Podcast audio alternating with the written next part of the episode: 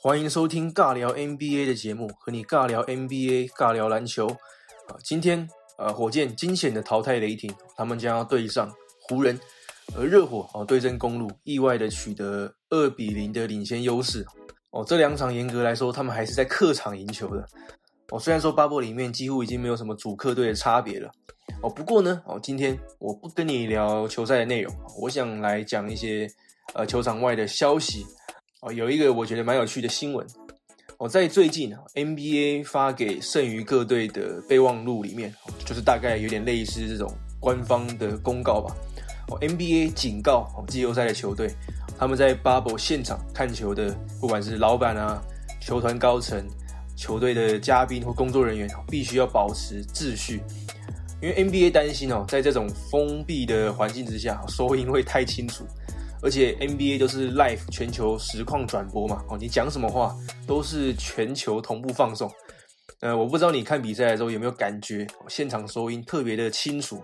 尤其是呃现场球评的声音，跟过往好像很不一样，回音特别的重，特别的明显，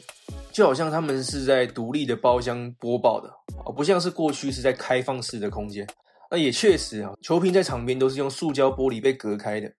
而在球场上，你有时候也可以听见球队工作人员、教练团啊，因为和裁判有不一样的看法、不一样的意见，大声的对裁判咆哮。哦，过去这个情况没差，因为在有观众的情况下，谁知道是球队的人还是观众在嘘裁判？哦，但是现在不一样了嘛，没有观众了，那肯定是现场球队的人马在鼓噪啊。而且最近 NBA Bubble 开放家庭成员进场，好像是球员被允许可以发放一张成人的入场券。可能还可以包含一个小孩。我在季后赛第一轮之后，家庭成员或者说亲朋好友，可以在接受隔离之后进入园区。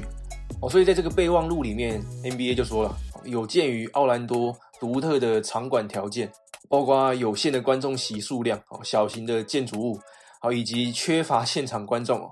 对所有与会者而言，遵守这些规则非常的重要。哦，在这些条件之下。请注意哦，规则是禁止和裁判激烈对话哦，禁止不礼貌的态度。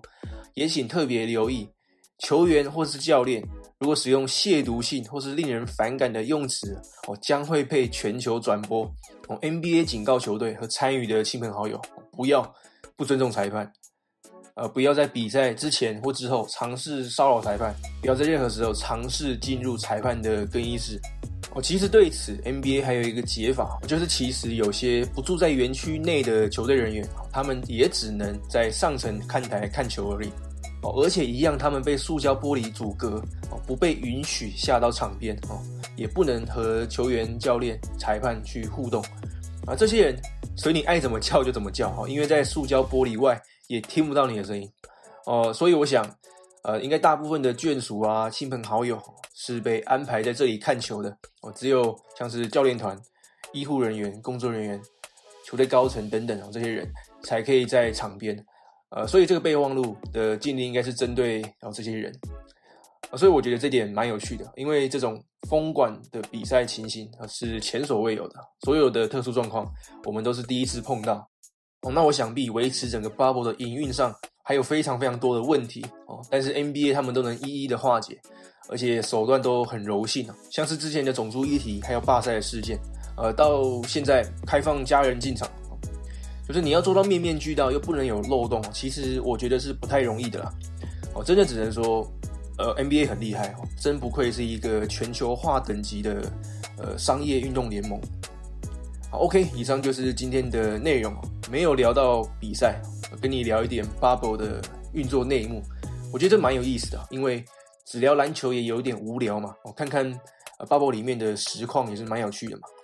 呃，说到这边，我就特别推荐一下 Javale McGee 的 vlog 哦，他有一个 YouTube 频道，就叫做 Javale McGee 哦，你可以看看 bubble 里面的生活是什么样子的哦。其实他这个 bubble 系列已经很多人在看了，有些影片都破百万观看，因为真的蛮好看的，所以推荐给你。那最后一样提醒你，赶快订阅这个频道。如果你希望和我联系。或者是对于自媒体经营也有兴趣的话，我请你在 IG 搜寻 Bradley 说故事找到我。OK，再一次感谢你的收听，我是 Bradley，我们下期节目见，Peace out。